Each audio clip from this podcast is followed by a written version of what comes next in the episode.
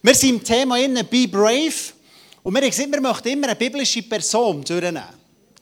Und wir haben so eine Liste gemacht, wir haben umgefragt, es ein bisschen verschickt, jeder hat ein bisschen Meinungen gegeben und dann sind ganz viele Personen zusammengekommen. Und das letzte Mal, wir sind zusammengekocht für das Interface, sind wir so die Liste durch, was, jawohl, wir nehmen Königin Vashti. Kennen die alle? Wie fest muss man die erklären? Wahrscheinlich kennen wir eher Esther, oder? So, die, die, wenn man Mädchen haben daheim, wissen, bei euch ist die Königin Esther, ist so die super Geschichte aus der Bibel raus, oder? Das Esther-Büchlein bei uns, das ist so das Thronbüchlein, die Esther, die ist auserwählt wurde von einem König, die schöne Esther. Aber lasst uns heute mal über die Vashti reden. Die Vashti heisst nämlich übersetzt die Schöne. Also der Name Vashti heisst auf Persisch die Schöne. Also muss eine schöne Frau sein, ebenfalls. Ist ja klar, also der König hat wahrscheinlich schon geschaut, dass er die Schöne hat. Einmal der wird ja so beschrieben, oder? Und wir merken, in dieser Geschichte ist tief im Orient drin, die Geschichte. Typisch orientalisch, Männertrend, Frauentrend. Es heisst, der König hat ein grosses Fest gemacht. Wer hat das Buch Esther geschrieben, der Bibel? Wahrscheinlich der Mordechai. Warum? Weil wenn ihr das Buch Esther durchlesen, merkt er hat einen tiefen Einblick in, in, in, in Königshof, er hat genau beschreiben, er gewusst, wie das abläuft und gleichzeitig merkt man, er hat das Judentum kennt. Also wahrscheinlich hat der Mordechai das Buch Esther aufgeschrieben. Das ist der heutige Iran. Persien, das Reich der Meder und Perser, war eine Grossmacht. Unsere Geschichte ist etwa 550 vor Christus, so circa. Also gut 500 Jahre vor Jesus, bevor es Jesus ist gekommen, eine uralte Geschichte. Meder und Perser in Babylonier abgelöst, haben ein Weltreich aufgebaut, von Afghanistan bis nach Ägypten heisst es. Das Riesenreich, pompös. Und dann wird die Geschichte überliefert, 127 Völker, kannst du mal ein paar Bilder gebracht, kannst du mal äh, das erste Bild äh, reinbringen. Ich war in diesem Palast in äh, Persepolis, in Susa. Iran ist ein faszinierendes Land. Die Stadt, die ist vielleicht 30 Meter hoch, man sollte jetzt Menschen sehen. Für mich so ein wahnsinniges Erlebnis, weil ich immer die Kindercomics gesehen Und so wären sie doch dargestellt. Paläste, die da waren. Kannst du das nächste Bild nehmen? Und da sehen wir so ein typisches Bild. Da ist eine Wand, vielleicht 30 Meter. Das ist alles unter Sand. Darum ist es heute eigentlich fast eins zu eins erhalten. Und sehe vorne dran einen Meter und einen Perser. Und kannst du das nächste Bild bringen? Und dann ist die ganze Tributwand. Die Geschichte findet ja statt, die 127 Fürsten und Könige sind gekommen. Und dann seht ihr, dass die ganze Tributwand, die er erklärt wird, wer alles hat Abgaben gemacht. Vorher seht ihr einen Meder, einen Perser und dann der dritte, den er sieht, hat einen Krug, oder? Das soll irgendwie darstellen, dass er Olivenöl müssen. Und dann sind die Völker aufgeführt. Ein gigantischer Reichtum, den sie hatten. Das Lustige im Buch Esther ist, der Name Gott fehlt. Spannendes Buch. Es ist nie der Name Gott erwähnt, im ganzen Buch. Und gleich hat man das Gefühl, es ist ein Gott dahinter, der das führt. Und so ist das gegangen, das Fest, das wird berichtet, ist ein 180-tägiges Fest. Von diesen 127 Ländern sind Delegationen gekommen, ein Riesenprunk, Abgaben, wir ganze Karawanen gebracht, an Güter, an Tribut, an Gold, an Gewürz von all diesen Ländern und sind eine Riesenparty gefeiert. Und dann ist das Fest ist vorbeigegangen und dann heisst es, hat er in Susa, das war jetzt von Persepolis, hat er in Susa äh, ein Fest gemacht für die Leute von Susa. Sieben Tage. Wie man würde sagen, der Statthalter von Thun, wir wären zu auserwählte Stadt, Grossreich Persien. Und er hat gesagt, hey, jetzt machen wir noch sieben Tage ein Fest. Das ist eigentlich noch nett für alle, die da sind, bei uns dabei. Und jeder konnte kommen. Es heisst, vom geringsten zum höchsten, alle in Susa, die Frauen im Frauenpalast, Männer im Männerpalast. Und dann lese ich ein paar Verse vor aus dem Esther 1, ab Vers, äh, ab Vers 5, 6. Müssen mal hören, was es heißt für die Leute. Da hingen weiße, rote und blaue Tücher mit leinenen und scharlachenen Seilen gefasst, in silbernen Ringen auf Marmorsäulen. Die Bänke waren golden und silbern auf Pflaster von grünem und weißem und gelbem und schwarzem Marmor. Und das Getränk trug man in goldenen Gefäßen und immer anderen und anderen Gefäßen und königlichen Wein die Menge, wie denn der König vermochte.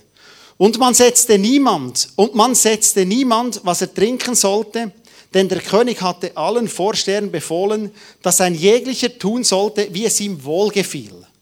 Und die Königin Vasti machte auch ein Mahl für die Weiber, Pfui, Martin Luther, für die, steht bei mir so, für die Frauen, würden wir heute sagen, oder? Im königlichen Hause des Königs. Und am siebten Tag, da der König guten Mutes war vom Wein, hieß er, bringen die sieben Leute, also hat er sieben Eunuchen kommen und seht, dass sie die Königin Vasti holten vor den König mit der königlichen Krone und dass er den Völkern und Fürsten zeigt ihre Schönheit, denn sie war sehr schön. Ich habe dann angefangen zu lesen, ich finde es immer spannend, was sagen die verschiedenen Kulturen. Ich habe etwas herausgefunden, das mich bewegt hat, nur so als, als, als, als Beweis, wie wahr das Bibel ist. Und zwar bin ich mit meinem Freund im Iran, gewesen, die Sachen anschauen, der ist Guide. Und dann erzählt er mir die Königin Vashti, Esther, Mordechai, Haman, die ganze Geschichte. Und dann sage ich, hey, aber sorry, es heißt ja Iranisch-Islamische äh, Republik Iran. Wieso darfst du die Bibel lesen? Wir keine Bibel dürfen mitnehmen, es ist eine Diktatur, oder? Dann sagt er, was, ich erzähle dir gar nicht aus der Bibel. Dann sage ich, das ist ja die Bibel, das ist die Geschichte. Was Bibel? Von wo hast, dann sage ich, von wo hast du die Geschichte? Dann sagt er, das ist überliefert in dem Buch von den Chroniken von den Meder und Perser. Was steht in der Bibel? Sage ich, ja, ich kenne es nur von der Bibel. Und das hat mich so fasziniert, zu merken, dass über 2500 Jahre Perser ihre Geschichte überliefern. Und die gleiche Geschichte ist in der Bibel. Dann sagt er, hey, ich darf keine Bibel nehmen. Also das wird, aber kannst du mir nicht einen Link schicken? Und dann habe ich ihm gesagt, ja sicher, ich schicke der bibelserver.de. Und dann habe ich das geschickt. Am nächsten Tag ist er gesagt, ja, das ganze Buch Esther, das ist genau wie bei uns, nur ein Unterschied. In der Bibel steht, Esther hat dann veranlasst, dass 75.000 Perser getötet wurden. Und er sieht, in unserer Überlieferung redet man von 250.000 bis zu einer halben Million. Und plötzlich habe ich gemerkt, die Juden feiern, dann sagt er, die feiern sogar ein Fest, das heisst Purim. Dann habe ich auch schon mitgefeiert. das ist der erste Völkermord in der Geschichte. Wegen dem ist unser Reich eingegangen beim Alexander der Grossen, weil so viele Perser umgebracht wurden. Das war seine Sicht. Und ich merke, das hat das Verständnis. Es sind heute nicht ganz Freunde geworden, bis heute, die Iraner und die Israelis. Aber die Geschichte ist überliefert. Ich erzähle euch nicht irgendein erfundenes Buch. Sonst müsste man sagen, zumindest eine ganz andere Geschichte erzählt genau das Gleiche. Gehen wir zurück zur Vashti. Und die Vashti macht etwas bei Brave, was eigentlich krass ist. Der König schickt sieben Diener in den Frauenpalast, sagt, Vashti, äh, die Stimmung bei uns ist hervorragend, bei uns Männer. Und ich habe gemerkt, in der jüdischen Literatur wird überliefert, sie müssen nackt kommen. Also eine hebräische Übersetzung, wenn ich das heute lese, Dora, ist ein Begriff, der heißt, sie hat nur mit der Krone auf dem Haupt sollen vor diesen Männern erscheinen. Und sie ist im Feiern mit ihren Frauen Völlig unerwartet. Solche Situationen kommen immer tack wie ein Pfeil. Denkst nichts Böses. Ein Fest mit meinen Leuten. Würdest du bitte deinen Blößen oder vielleicht leicht anlegen, die Krone auf und würdest besser gut vor den Männern vorne durchlaufen, vor einer betrunkenen Gesellschaft, dass sie deine Schönheit sehen können. Ich frage jetzt nicht, ob das jemand gerne machen will von euch. Weiß nicht. Wer will schon vor einer betrunkenen Horde vorne durchlaufen, ob es jetzt nur ein Licht spielt gar keine Rolle. Und was die sieht, no, red line, nicht mit mir. Kommt nicht in Frage. Und schickt die zurück. Und dann passiert der grosse Schock. Der König kommt ein bisschen hilflos über, verart Liebe, verart überfordert. Seine sieben Fürsten drumherum, er hat dann noch mal sieben Fürsten gehabt, was machen wir jetzt? Grosse Schande über unser Volk, über unsere Kultur, über das geht unmöglich. Wenn das bekannt wird, dass die Königin dem König nicht folgt, hey Freunde, wir haben ein Problem im Land. Die Frauen begehren auf gegen ihre Männer. Was machen wir? Okay, erlass, du musst die absetzen. Weg mit der. Und hast du mir gesehen, du wirst verbannt in die Festung Susa, weg vom grossen Hof. Der König hat dann, der neue Zentrum ist Persepolis, äh, lang vom Persischen Reich. Das ist dein Gefängnis. Daher kommst, da bleibst, ich will mit dir nichts mehr zu tun haben. Weg mit dir.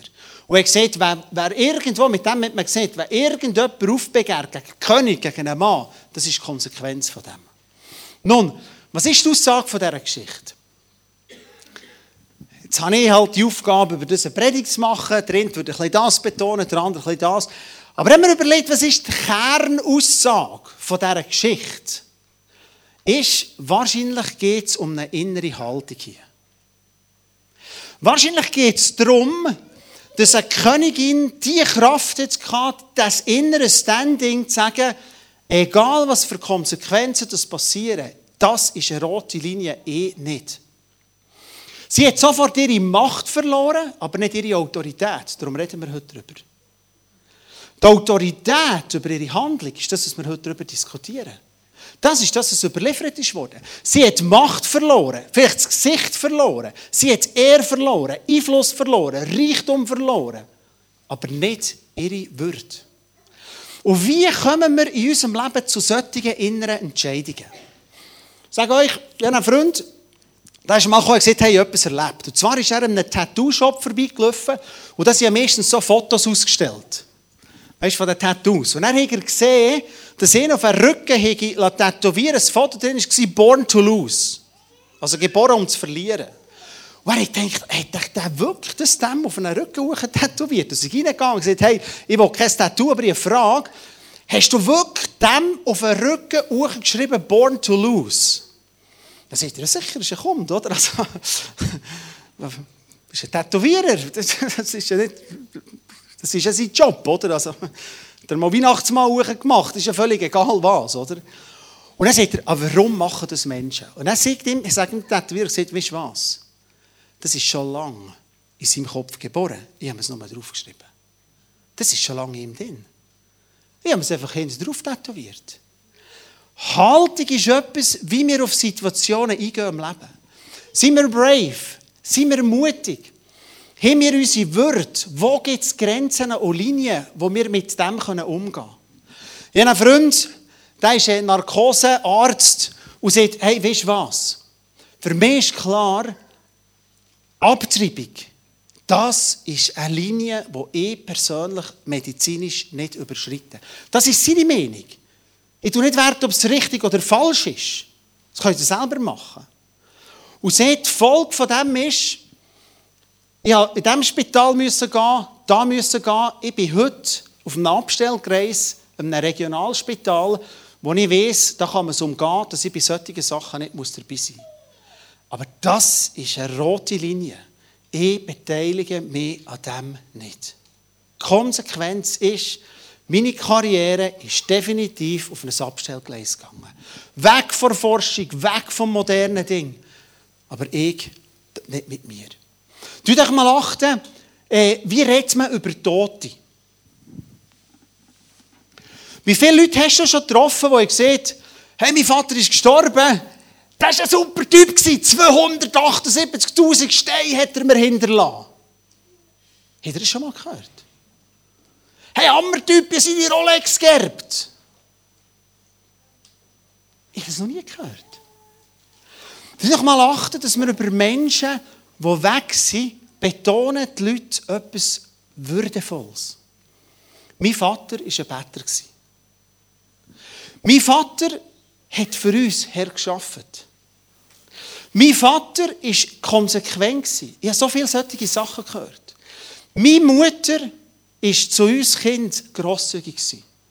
Ich habe noch niemanden gehört, wo mir sagen Juhui, 278'000 Steine, hey, das ist der beste Berg, den ich je hatte. Das habe ich noch nie gehört.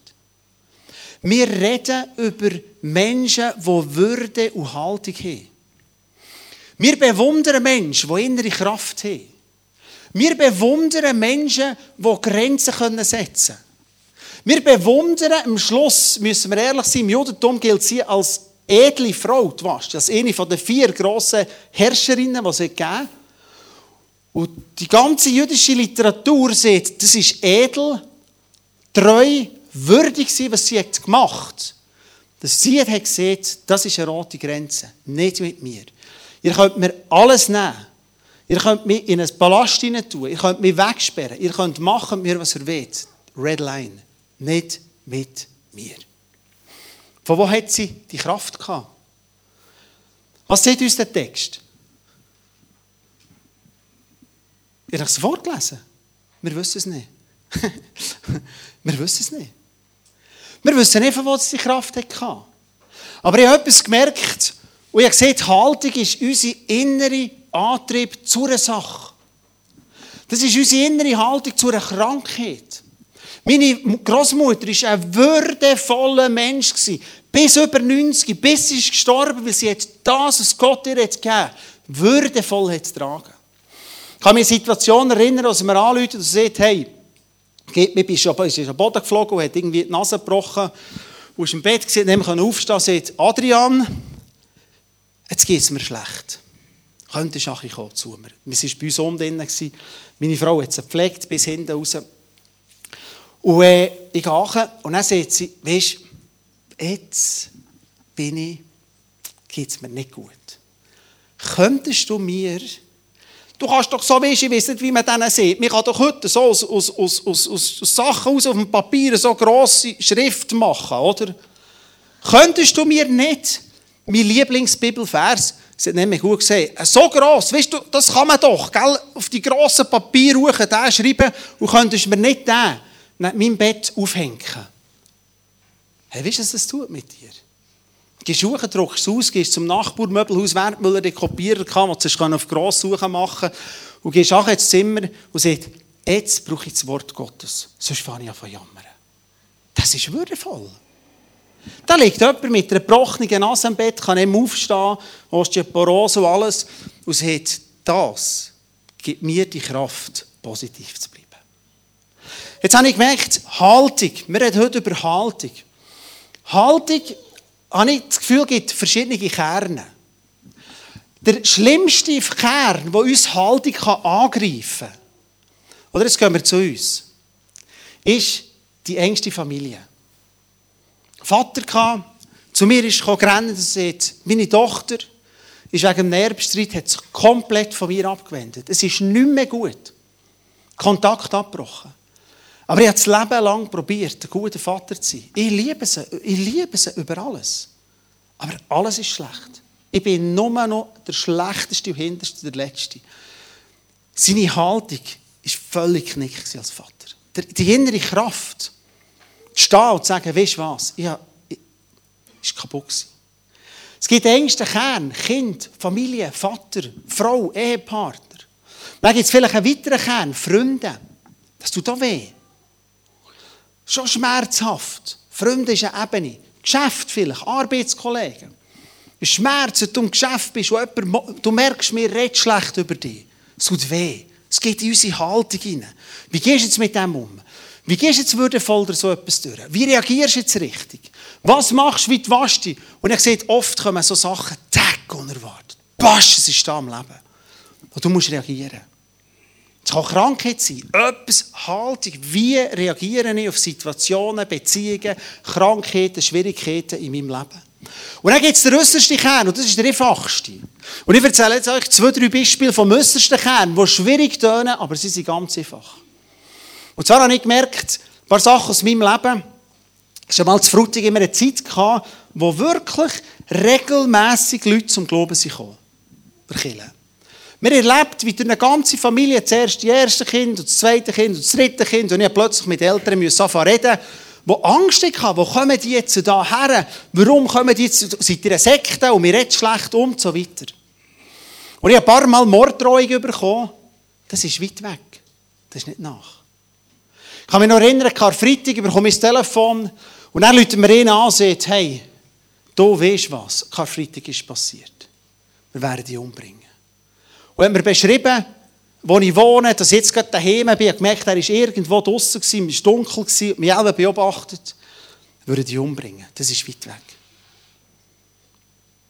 Andere Situation erlebt. Das andere Mal mich einen umbringen sagt, ich weiss, die Hintereingang ist immer offen. Ich habe in einem Bauernhaus gewohnt. Wahrscheinlich ist der, als ich weg war, gucken. Ich bin auf, morgen das Kind losgefahren, noch Malea dann, komme zum Auto an, da ist ein Brief hinter der Windschutzscheibe, mache den auf und dann steht, ich beobachte deine Kinder, die dunklen mit den braunen Augen, die blonden mit den hellen Augen, ich sehe, wie sie spielen bei euch im Sandkasten im Garten. Ich würde die Kinder entführen und umbringen. Da klopfst Boah, das ist so ein bisschen, aber das ist weit weg. Das motiviert. Das zeigt, du bist auf dem richtigen Weg. Jesus hat gesehen, wenn das Reich von Gott kommt, wird Verfolgung und solche Sachen zunehmen. Das kannst du lösen. Ich bin zu Freunden gegangen, ich kann mich noch erinnern, zum Kunden denken, Kuno, jetzt habe ich Schiss, Mann, das ist, das ist ein Stress. Und dann sagt er, Psalm 91. Jeden Morgen Psalm 91. Das ist die Wahrheit. Gott wird helfen.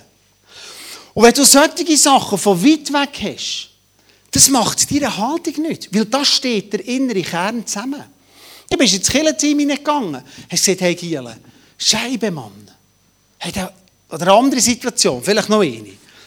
Ist es etwas passiert, wo, wo ich zu Unrecht bin reingekommen mit einem Missbrauch im Dorf? Ich habe mit dem nichts, wirklich am Rand nichts zu tun gehabt. Und irgendjemand hat mir einfach die Schuld gegeben, der da beteiligt war. Also, es ist einem Gottesdienst ein Mädchen zu einer Seelsorgerin führen, weil gesagt, sie sei missbraucht worden vom Vater. Und dann hat man die geschickt zur Gemeinde. Alles richtig gemacht. Und gesagt, für das gibt es Sozialarbeiter. Sorry, das ist nicht unser Job. Und, jetzt und so weiter. Und plötzlich, die hat das richtig gemacht. Ich hatte Verantwortung. Die hat genau richtig gemacht. In unserer Gemeinde Sozialarbeiter, sie hat sich dem angenommen, mit dieser geredet. Vorbildlich. Im Gerichtsfall ist es vorbildliches Vorgehen. Alles richtig gemacht. Aber wer ist der Hasser geworden? Ich. Jetzt schreibt im ganzen Dorf Briefe an alle Geschäftsleute und hat gewarnt vor mir. Kommt ein Nachbar und sagt, du hast den Brief gesehen, den ich bekommen Das sind alle Geschäftsleute. Du bist ein Aufbringer, der Wiegler, weiss nicht was alles. Und er denkt, that's nice, ich war im FC am Tennisclub. Ich bin zu Coop einkaufen und gewusst, da hat der Brief bekommen. Jetzt bin ich gespannt, wie er reagiert auf mich. Das ist nicht schlimm. Ich bin im Restaurant gekocht, der Dorfbeiz, und dann ist am Tisch nebendran, am Stammtisch, haben sie angeklettert über Etiosi und mich. Ja, der Hure Sektierer. Und ich, ich bin am Tisch nebendran gehockt. Irgendwann bin ich über und gesagt, hey, hat er noch ein paar Fragen? Geht direkt. der Eti ist nicht da, das wäre ich. Man macht was der Boss, schon gut. der innere Kern steht her. Die Haltung wird gestärkt. Gott stärkt das. Das sind nicht schlimme Sachen im Leben. Da, wo es in die Familie geht. Da, wo es in Freundschaft hineingeht. Da ist unsere Haltung umkämpft. Da wird es hart. Schaut, es ist einfach, jemanden abzuziehen. Aber es ist schwierig, zu denen zu stehen, wo wir offensichtliche Fehler sehen. Es ist einfach. Sie ihr gerne irgendwo über jemanden herledern und Fehler sehen von jemandem. Aber eine schwierige Haltung zu haben, zu sagen, obwohl ich die Fehler sehe von dem, ist da wie ein Mann hinter dem. Das ist das Evangelium. Das ist die wahre Kunst. Und das hat Esther können machen. Ich möchte noch ein paar, äh, Wasti, sorry. Ich möchte noch zwei, drei Sätze sagen zur Haltung, die ich mir aufgeschrieben habe. Haltung macht uns nicht zum erfolgreichen Mensch. Aber sie bestimmt, ob wir unser Potenzial abrufen können. Autorität ist nicht eine Position, sondern eine Funktion. Und Autorität gewinnen wir, wenn Gott uns eine Aufgabe gibt und nicht, wenn Menschen uns etwas wegnehmen. Haltung bestimmt Beziehung zu Menschen. Gibt es auch nicht manchmal so, dass du eine negative Haltung zu einem Menschen hast? Du nervst über eine Gruppe. Haltung bestimmt der Umgang mit mit unserem Mensch. Haltung bestimmt unsere Aufgabe.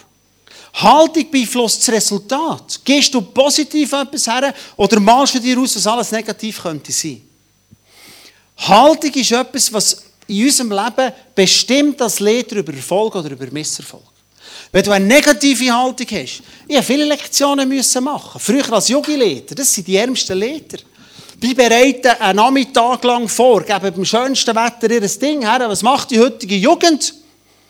Um 5 Uhr fährt der Chat an, gehen wir, gehen wir nicht, wir gehen nicht. Hey, ich habe manchmal gelitten als junger Leiter. Ich habe den ganzen Samstag investiert. Am Schluss kommen fünf Leute und 15 sind irgendwie ins Country Festival gegangen.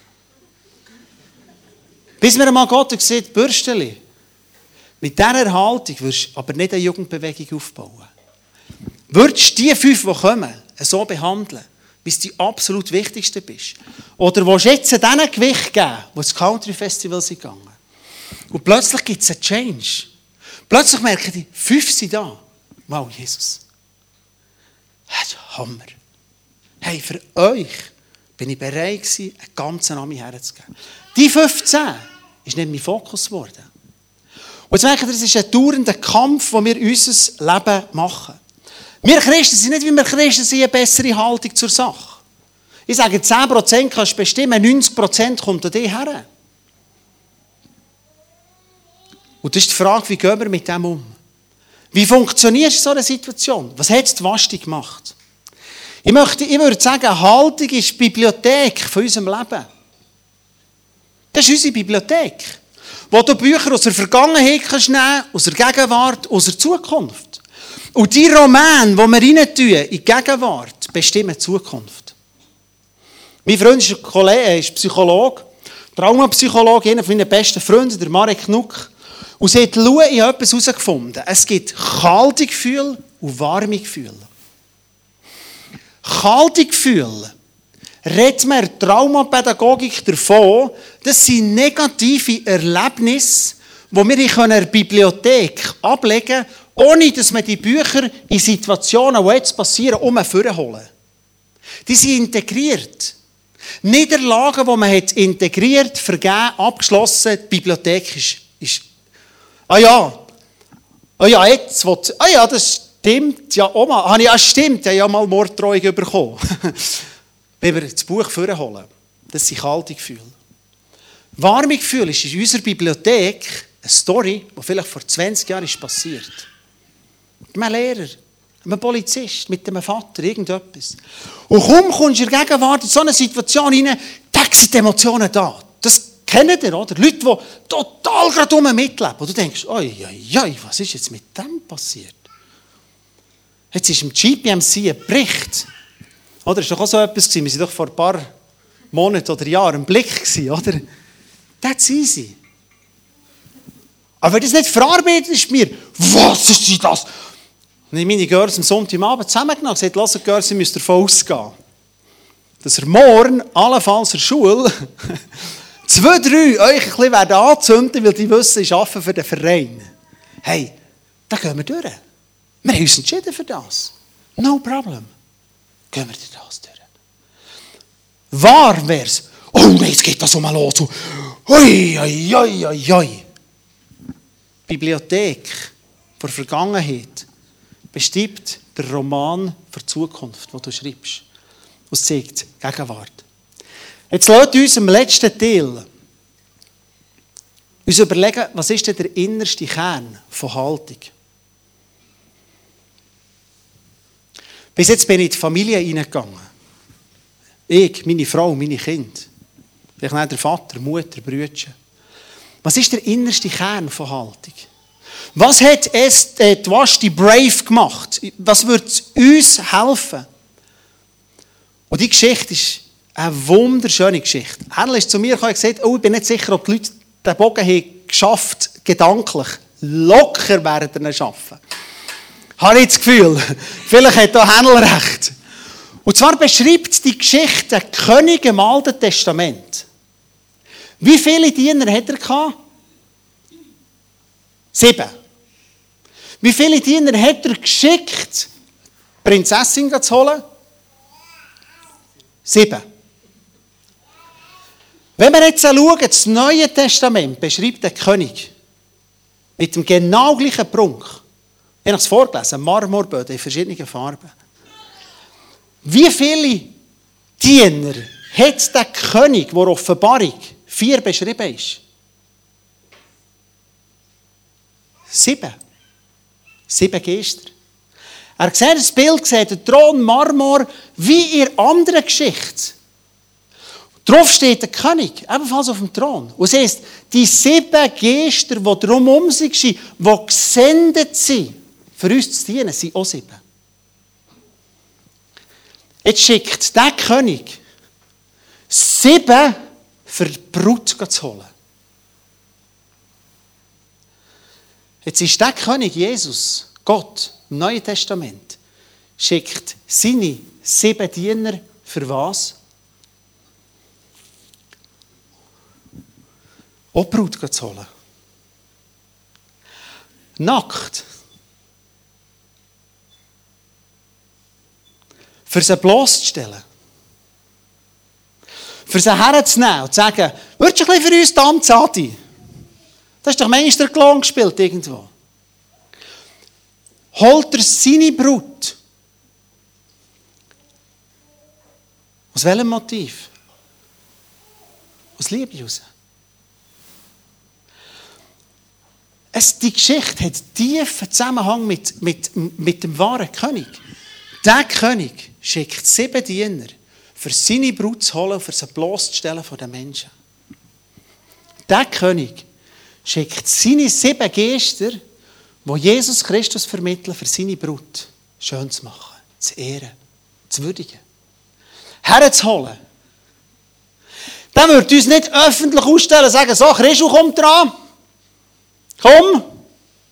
Ist gut gewesen oder nicht? Komm, tanze ein bisschen für uns, sing einen Song. Gefällt es nicht, gefällt es nicht? Und das ist mein Wunsch. Ihr merkt, es hat zwei Umsetzungen. Das erste ist, vielleicht sind wir in unserer Haltung angeschlagen. Ich merke das. Die, die mich umschaffen, aus dem ersten Gottesdienst sehen, wisst ihr, wo ich im Moment struggle? In meinem Standing. Ich bin empfindlich geworden auf Kritik. Ich merke, ich reagiere empfindlich auf Kritik. Ich trage es nicht mehr so gut. Ich nehme die Haltung, die ich früher hatte. Früher hat mein Vater gesagt, in Spiegel, hast es so gemacht, hast es, gut, hast es aufrichtig, gut gemacht. Wenn du in den Spiegel schauen es hat dir das Beste gegeben. Lass nicht auf Menschen, die dich fertig machen ringsherum. Aber probier es zu verbessern. Und ich merke, ich reagiere persönlich in meiner Haltung sensibel auf Kritik. Ich bin jedes Mal reden oder Händler können es erzählen, ich bin total ausgedickt. Wirklich eine Setzung völlig die Haltung verloren. Verrückt worden. Ich merke, ich bin nicht das Standing, wow. Ich und Jesus machen einen Job. Und ich gebe mein Bestes. Das ist die erste Ebene, meine innere Haltung. Jetzt lasst uns in den zweiten Umsetzungspunkt kommen. Was will jetzt Jesus von mir in Bezug auf Haltung? Dass ich die stärke beim anderen Mensch. Dass ich das Standing bei Elian stärke. Dass ich höre, was brauchst du? Wie kann ich die innere Mensch aufbauen? Wie kann ich den Timo stark machen? Wie kann ich ein Umfeld machen, Menschen zu würdig und ernst zu nehmen? Wie kann ich dazu beitragen, dass Gottes Geist, der mich selber weiterschickt, Menschen Würde gibt, Haltung gibt, sie motiviert, stand durch ihre Entscheidung. Be brave. Und ich möchte euch zwei Beispiele erzählen. Da kommt ein Mann, ein junger Mann zu mir und sagt, hey, ich arbeite bei einem, bei einem Zeitungsverlag, wo man äh, Inserat muss annehmen. Und da kommen immer um Prostituierte, Bordell vorbei. Und viele sind so eine kleine Anzeige oder so, so, so äh, Erotik und, und, und solche Sachen, Werbungen drin. Seht, ich kann das mit meinem Gewissen nicht vereinbaren. Ich arbeite für einen normalen Anzeiger. Was soll ich machen? Das muss ich selber entscheiden. Das ist eine Haltungsfrage. Er sagt, lass einfach etwas kann dir sagen. Wenn du siehst, du machst es nicht mehr, dann musst du gehen in diesem Betrieb. Das wird Konsequenz sein. Wenn du siehst, ich nehme die Inserat, bist du angestellt für das. Ich, ich habe das nicht mit meiner roten Linie. Nein. Ich nicht. Du musst gehen. Ich kann mir vorstellen, dass aber ein König da ist, der deine Haltung sieht. Ich erlebt zu Frutigen, wir hatten Gottesdienst und immer betet für eine Dreifachturnhalle. Heute sind Open Heaven Days, der Junge ist vielleicht ein Begriff, seid ihr wahrscheinlich auch schon gewesen. Wir haben Jahre geschafft, für die aufzubauen. Träumt, visioniert, betet.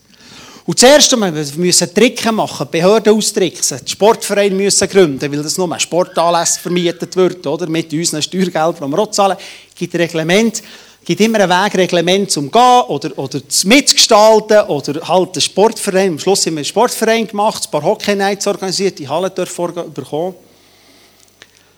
Der erste Gottesdienst. Das grösste Desaster, das zweitgrößte, das ich in meinem Dienst je erlebt. Alles ist in die Hose. Alles. Leute sind rausgelaufen. Worship ist Desaster. Ich bin Predigt vor, der Eindruck, kann mich schlägt dauernd jemand unsichtbar hinten. Nicht der, der sagen, du kannst nichts, du bist nichts, das ist alles gar nichts. So habe ich mich gefühlt. Und sage am Schluss, und ich wünsche euch alles Gute, toi, toi, toi. Meine Frau kann es bestätigen. Wie manches Telefon haben wir bekommen? Irgendwann sagt sie, nimm das Telefon nicht mehr ab. Adi, du hast gesagt, toi, toi, toi. Das heißt Teufel, Teufel, Teufel. 24. Okay. Du hast den Namen Teufel über diesen Menschen ausgesprochen. Das ist so weit gegangen, dass ein Gemeindeverband ihre Jungen zusammengenommen gesagt, wir verbieten euch, zum Adi herzugehen. Der ist nicht vom Guten. Dann brauchst du Haltung. Dann kommt der Junge zu mir und sagt, du, die haben uns verboten, zu dir dürfen da ins Ekklesia zu kommen. Und ich sage, weißt du was? Los auf eure Leiterschaft. Komm nicht. Ja, wieso siehst du, du sollst nicht kommen? Red mit ihnen. Ich sage dir nicht etwas anderes, als deine Leiter dir werden sagen. Es ist okay. Ja, aber bist du, du, du bist doch Christ. Also, du denkst einmal, du hast. Haltung muss sich nicht immer verteidigen. Jetzt, was passiert? Ich nicht, wie viel später Aufrufe in jedem Gottesdienst kommt eine Frau vor und sagt, hey, mein Herz ist absolut kaputt. Die hat einen Pass hier. So, wo sie hat angelegt, dass eine Brieftasche hinein, dass sofort Rega äh, geholt wird, wenn etwas passiert. Sie kommt vor und sagt, betet für mein Herz. Ich wusste, mir eine Frau, die Gabe für Heilung hatte, der hat gerufen, gesagt, Damaris, würdest du beten? Ich bin dabei gestanden. Nächsten Tag läutet sie an, sagt, ein neues Herz. Sag, ein neues Herz hast, geh zu deinem Doktor, zu deinem Hausarzt. Lass das bestätigen, untersuch dich. Setz jetzt nicht Medis ab. Ich spüre, es ist neu. Gang zum Arzt. Sie ist zum Arzt gegangen, lässt sich untersuchen, alles, das ganze Programm. Der sagt, wisst ihr, es gibt medizinisch 0,00 irgendetwas Prozent, wo man nicht erklären kann, ihr habt ein neues Herz. Und wer war die Tochter? Die Tochter von dem, der über mich hat erzählt, ich sei nicht wiedergeboren. Gott gibt uns Würde und ein inneres Standing. Be brave. Bist mutig zu dem zu stehen, was du hast. Hab das Standing, dass der innerste Kern, Gott, dich stark macht, die Situationen herzustellen und sagen, das ist für mich eine rote Linie. Du kannst mir Autorität, Macht, Ehre, alles nehmen. Aber ich weiß, der König, der nicht diene, der zieht mich auch nicht aus. Der König auf dieser Seite macht mich nicht nackt und stellt mich bloß zum Tanzen, sondern er sagt, stand her. Du bist, bist mir. Ich bin da, für dich schön zu machen. Und das wäre mein Wunsch, dass wir miteinander das machen können. Ich möchte jetzt die Band führen bitten. Dann können noch zwei Lieder singen. Ich möchte euch am Schluss etwas weitergeben, nur mal eine Geschichte, und zwar in Israel, jetzt gerade erlebt, frisch. Und ich fahre mit dem Bus, wir sind mit Leuten in einen Weinberg hineingegangen, sehe den angeschrieben, fahre auf einen Parkplatz, dann kommt einer raus. fahr ab und da wie ein Mohren. Und ich habe nicht, ich habe nur den Weg und fahr ab, wenn ich... Und dann ruft er seinem Hund, dann kommt, also der Tom Resch vorhin da, gewesen, sieht ich unter einen halben Tiger raus. Und kommt zu uns und sagt, ich schicke den Hund auf. Und ich sage, hey, ich gehe ja. Sorry. Dann konnte ich beruhigen. Ich war freundlich. Und dann gehe ich Bus und habe den Eindruck, dass Gott sieht, ich hätte es noch umarmst. Der hat ein Trauma aus dem Krieg. Und ich steige in den Bus ein, mache es natürlich nicht. Der Hund war da, alle und ich beide Schiss bekommen. Und gehe zurück in den Bus, gehe zum Nachbar rein. Und der Nachbar, sage ich dem bei der Begrüßung, hey,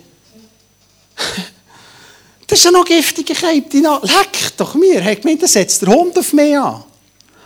Und dann sagt er, weißt du, hat im Libanon-Krieg seine ganze Einheit bei einem Bombeneinschlag verloren. Er war der Einzige, der überlebt. Um ihn nur noch Leichenteil. Der ist traumatisiert. Und ich denke, hätte ich dem vielleicht die Umarmung gegeben, wäre ein Stück heilig gekommen. Hätte ich dem vielleicht ein bisschen Würde zurückgeben können. Das ist mein Wunsch. Jetzt lasst uns miteinander äh, noch zwei Lieder singen. Äh, wir, möchten, wir haben kein Ministry-Team. Im Moment ist nicht vorhanden, sind wir am Aufbauen. Und von dem her ist unser Wunsch, ladet eure Pfeile. Ladet euch ein, ein bisschen prophetisch jetzt zu werden. Schaut mal ein bisschen um, ist jemand da, der mal das Ermutigung bringen Das Bettler Kosi ist mal beim M4, haben wir eingeladen und gesagt, Kosi, du darfst nicht predigen, du musst nur mit diesen zwölf Teams sein.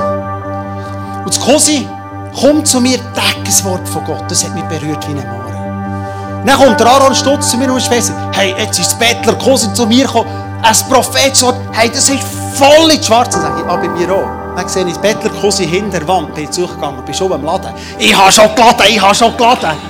Ich habe schon geladen, der Nächste kommt dran. Und dann ist zum Nächsten gegangen. Und hat Ermutigung hineingesprochen. Das Lob hineingesprochen. Prophetisch etwas hineingelassen. Wir haben kein Ministry-Team, wir laden euch ein, das zu machen. Der zweite Wunsch ist für die Gemeinde, dass wir ein bisschen kreativer sind in der Umsetzung. Im ersten Gottesdienst jetzt überhaupt nicht geklappt, muss auch überhaupt nicht klappen. Und zwar haben wir, wahrscheinlich ist noch ein bisschen, ist eine scheisse Idee von mir, aber wir testen es jetzt einmal. Und zwar haben wir überall Spiegel aufgestellt. Aber ich denke, wenn schon das Feedback kommt, wir sollen kreativer sein, sind wir kreativer. Und zuerst laden wir unsere Köche jetzt, beten wir, wo braucht vielleicht eine Rolle Ermutigung, wo können wir jemandem etwas geben. Und der zweite Teil war, wir haben Spiegel aufgestellt, überall. An den Wänden, hinten, da, den Pfosten. Ihr dürft während dem Worship mal vor so einem Spiegel stehen. Hat nicht geklappt, würde jetzt selber nicht gehen. Ich habe es gemacht, mir hat es cool gedacht. Und einfach mal sagen, wie wäre es, wenn das mal unsere Ministry-Helfer wäre. Und du stehst mal vor dran, schaust mal dich an und sagst, Gott, jetzt Power etwas rein. Was willst du mir sagen? Und Jesus, jetzt danken wir dir, dass wir dürfen mutige Menschen werden, brave. Mutig dürfen sein, zu unseren roten Linien zu stehen. Und das Neune. Jesus, ich bete für die Leute, die vielleicht merken, die innere Haltung ist bei mir in irgendeinem Lebensbereich so. Sie nehmen das Standing wie eine Esther zu reagieren. Vielleicht hast du dich einfach hergegeben und beugst dich und kommst halt mit dieser Krone vor die Horde Männer.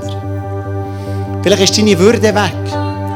Wie ein Freund von mir, der mir gestern schreibt und sagt, hey, weißt du was, 40 Bewerbungen rausgelassen.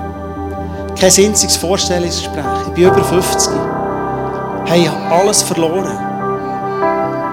Ich kann mich nicht mehr anschauen.